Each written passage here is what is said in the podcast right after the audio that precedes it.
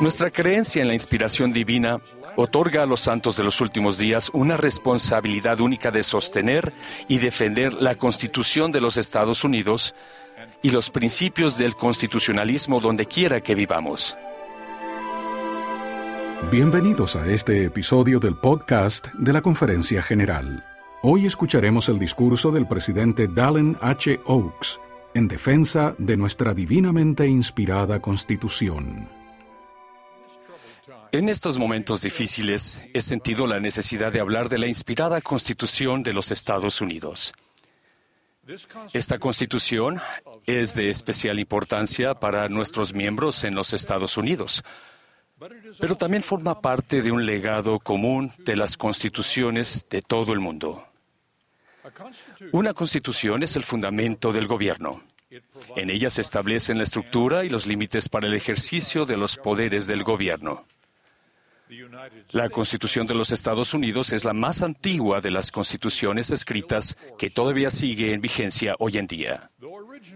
Aunque originalmente la adoptó solo un pequeño número de colonias, pronto se convirtió en un modelo mundial. En la actualidad, todas las naciones, excepto tres, han adoptado constituciones escritas. En estas observaciones no hablo en nombre de ningún partido político u otro grupo. Hablo en nombre de la Constitución de los Estados Unidos, que he estudiado durante más de 60 años. Hablo basándome en mi experiencia como asistente del presidente de la Corte Suprema de los Estados Unidos. Hablo basándome en mis 15 años como profesor de Derecho y mis tres años y medio como juez de la Corte Suprema de Utah. Sobre todo, hablo basándome en mis 37 años como apóstol de Jesucristo, responsable de estudiar el significado de la divinamente inspirada Constitución de los Estados Unidos a la obra de su Iglesia restaurada.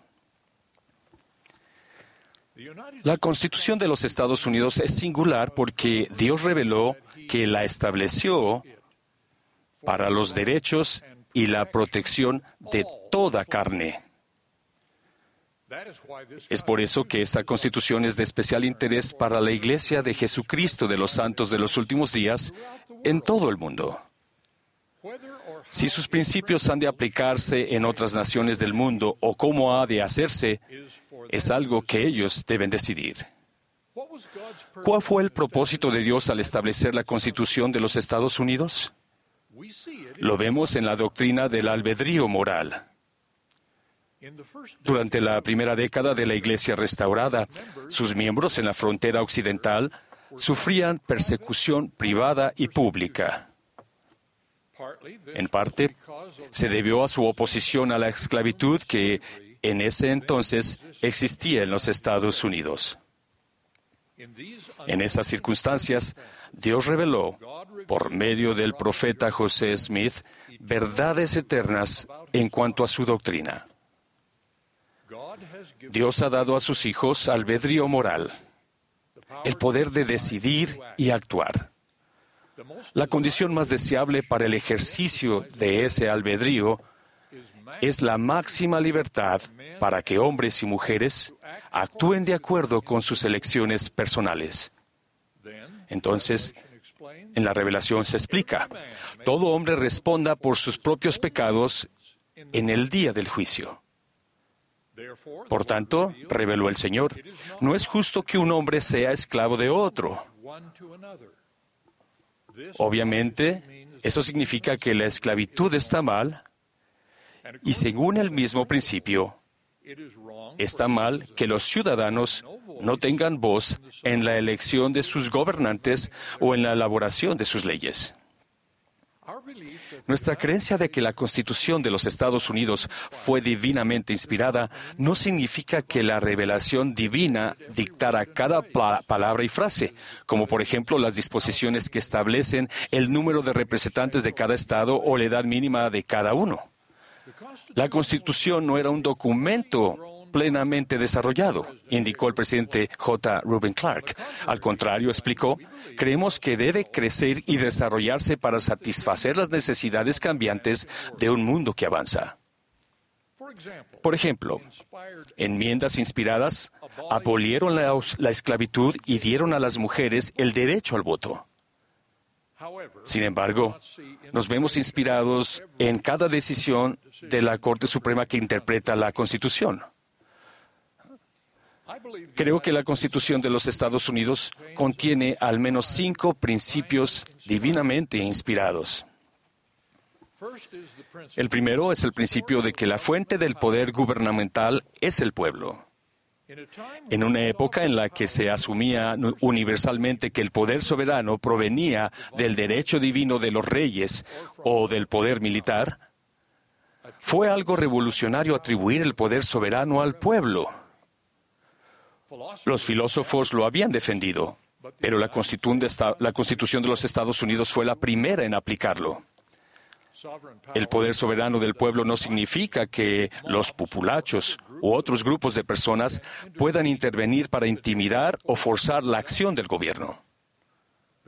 La Constitución estableció una república democrática constitucional en la que el pueblo ejerce su poder por medio de sus representantes elegidos. Un segundo principio inspirado es la división del poder delegado entre la nación y sus estados subsidiarios. En nuestro sistema federal, este principio sin precedentes a veces se ha visto alterado por enmiendas inspiradas, como las que abolían la esclavitud y ampliaban el derecho de voto a las mujeres, mencionados anteriormente. De manera significativa, la Constitución de los Estados Unidos limita el gobierno nacional al ejercicio de los poderes concedidos expresa o implícitamente y reserva todos los demás poderes gubernamentales a los estados respectivamente o al pueblo. Otro principio inspirado es la separación de poderes. Algo más de un siglo antes de nuestra Convención Constitucional de 1787, el Parlamento inglés promovió la división de la autoridad legislativa y ejecutiva al retirar ciertos poderes al rey. La inspiración de la Convención Americana fue delegar poderes ejecutivos, legislativos y judiciales independientes para que estas tres ramas pudieran ejercer controles entre sí.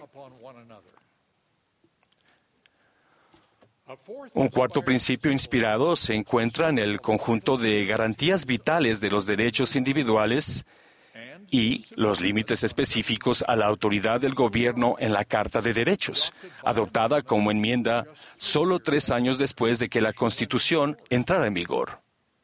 Una Carta de Derechos no era, una, no era una novedad. En este caso, la inspiración se encontraba en la aplicación práctica de los principios implantados en Inglaterra empezando por la Carta Magna. Los redactores de la Constitución estaban familiarizados con ellos porque algunas de las cartas coloniales incluían tales garantías. Sin una Carta de Derechos, Estados Unidos no podría haber sido la nación anfitriona para la restauración del Evangelio, que comenzó apenas tres décadas después. Hubo inspiración divina en la disposición original de que no debería haber requisitos religiosos para los cargos públicos. Pero la adición de las garantías de libertad religiosa y anticonfesionalidad en la primera enmienda fue crucial. Asimismo, vemos la inspiración divina en las libertades de expresión y de prensa de la primera enmienda y en las protecciones personales en otras enmiendas, como la de los procesos penales. En quinto y último lugar, veo la inspiración divina en el propósito vital de toda la Constitución. Hemos de ser gobernados por la ley y no por las personas. Y nuestra lealtad se debe a la Constitución y a sus principios y procesos y no a ningún titular de un cargo. De esta manera, todas las personas son iguales ante la ley. Estos principios obstaculizan las ambiciones autocráticas que han corrompido la democracia en algunos países. También significan que ninguno de los tres poderes del Estado deben predominar sobre los demás o impedir que los otros desempeñen sus funciones constitucionales propias para controlarse mutuamente. A pesar de los principios divinamente inspirados de la Constitución de los Estados Unidos, cuando los ejercen seres mortales imperfectos, no siempre se ha logrado sus efectos deseados. El gobierno federal ha arrebatado a los estados importantes materias legislativas, tales como algunas leyes que regulan las relaciones familiares. La garantía de la primera enmienda respecto a la libertad de expresión a veces se ha diluido por la supresión del diálogo que no se considera popular. El principio de la separación de poderes siempre se ha visto presionado con la influencia diversa en diferentes ocasiones de una rama del gobierno que ejerce o inhibe los poderes delegados a otra. Hay otras amenazas que menoscaban los principios inspirados de la Constitución de los Estados Unidos. La importancia de la Constitución se ve mermada por los intentos de basar su origen en las tendencias sociales actuales, en lugar de basarlo en la libertad y el autogobierno. La autoridad de la Constitución es infravalorada cuando candidatos o funcionarios ignoran sus principios.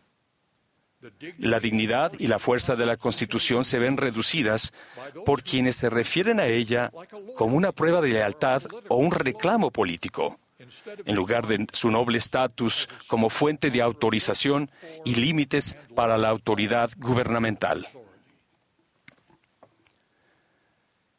Nuestra creencia en la inspiración divina otorga a los santos de los últimos días una responsabilidad única de sostener y defender la Constitución de los Estados Unidos y los principios del constitucionalismo donde quiera que vivamos. Debemos confiar en el Señor y ser positivos respecto al futuro de esta nación. ¿Qué más deben hacer los fieles santos de los últimos días? Debemos orar para que el Señor guíe y bendiga a todas las naciones y a sus líderes. Esto es parte de nuestro artículo de fe. Desde luego, estar sujetos a los presidentes o gobernantes no supone ningún obstáculo para que nos opongamos a las leyes o políticas individuales. Esto requiere que ejerzamos nuestra influencia de forma civilizada y pacífica, dentro del marco de nuestras constituciones y leyes pertinentes. En las cuestiones controvertidas, debemos tratar de moderar y unificar. Existen otros deberes que forman parte de la, defensa de la Constitución inspirada. Debemos aprender y abogar por los principios inspirados de la Constitución. Debemos buscar y apoyar a personas sabias y buenas que apoyen esos principios en sus actos públicos. Debemos ser ciudadanos informados y, activos a la hora de hacer sentir nuestra influencia en los asuntos cívicos.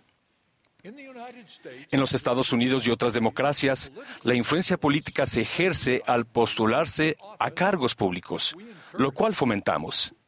Al votar, al apoyar económicamente, al afiliarse y servir en partidos políticos y al estar en continua comunicación con funcionarios, partidos y candidatos.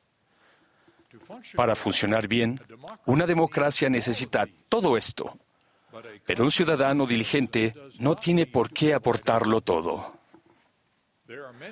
Hay muchas cuestiones políticas y no existe partido, plataforma ni candidato que pueda satisfacer todas las preferencias personales. En consecuencia, cada ciudadano debe de, decidir qué cuestiones son más importantes para él o para ella en cada momento particular. Luego, los miembros deben buscar inspiración sobre cómo ejercer su influencia de acuerdo con sus prioridades individuales. Este proceso no será fácil. Podría suponer cambiar el apoyo que se da al partido o a los varios candidatos, incluso de una elección a otra. Tales acciones independientes a veces requerirá que los votantes apoyen a candidatos, partidos políticos o plataformas cuyas demás posturas no pueden aceptar. Esta es una de las razones por las que instamos a nuestros miembros a abstenerse de juzgar a los demás en cuestiones políticas. Nunca debemos afirmar que un fiel santo de los últimos días no pueda pertenecer a un partido en particular o votar por un candidato determinado. Enseñamos principios correctos y permitimos que nuestros miembros elijan cómo dar prioridad y aplicar esos principios en las cuestiones que se presentan de vez en cuando. También insistimos y pedimos a nuestros líderes locales que insistan en que las opciones y afiliaciones políticas no sean objeto de enseñanza ni de defensa en ninguna de nuestras reuniones de la Iglesia. La Iglesia de Jesucristo de los Santos de los Últimos Días, por supuesto, ejercerá su derecho a respaldar u oponerse a propuestas legislativas específicas que creemos tendrán un impacto en el libre ejercicio de la religión o en los intereses esenciales de las organizaciones de la Iglesia. Doy testimonio de la Constitución de los Estados Unidos, divinamente inspirada, y ruego que quienes reconocemos al ser divino que la inspiró, siempre sostengamos y defendamos sus grandes principios. En el nombre de Jesucristo. Amén. Esperamos que hayan disfrutado del discurso del presidente Dallin H. Oaks en defensa de nuestra divinamente inspirada Constitución, de la sesión del domingo por la tarde de la Conferencia General Anual número 191 de la Iglesia de Jesucristo de los Santos de los Últimos Días de abril de 2021. Gracias por escucharnos. Pueden acceder a este podcast en su dispositivo de altavoz inteligente usando sus cuentas vinculadas de iTunes, Amazon Music, Google Play o Spotify.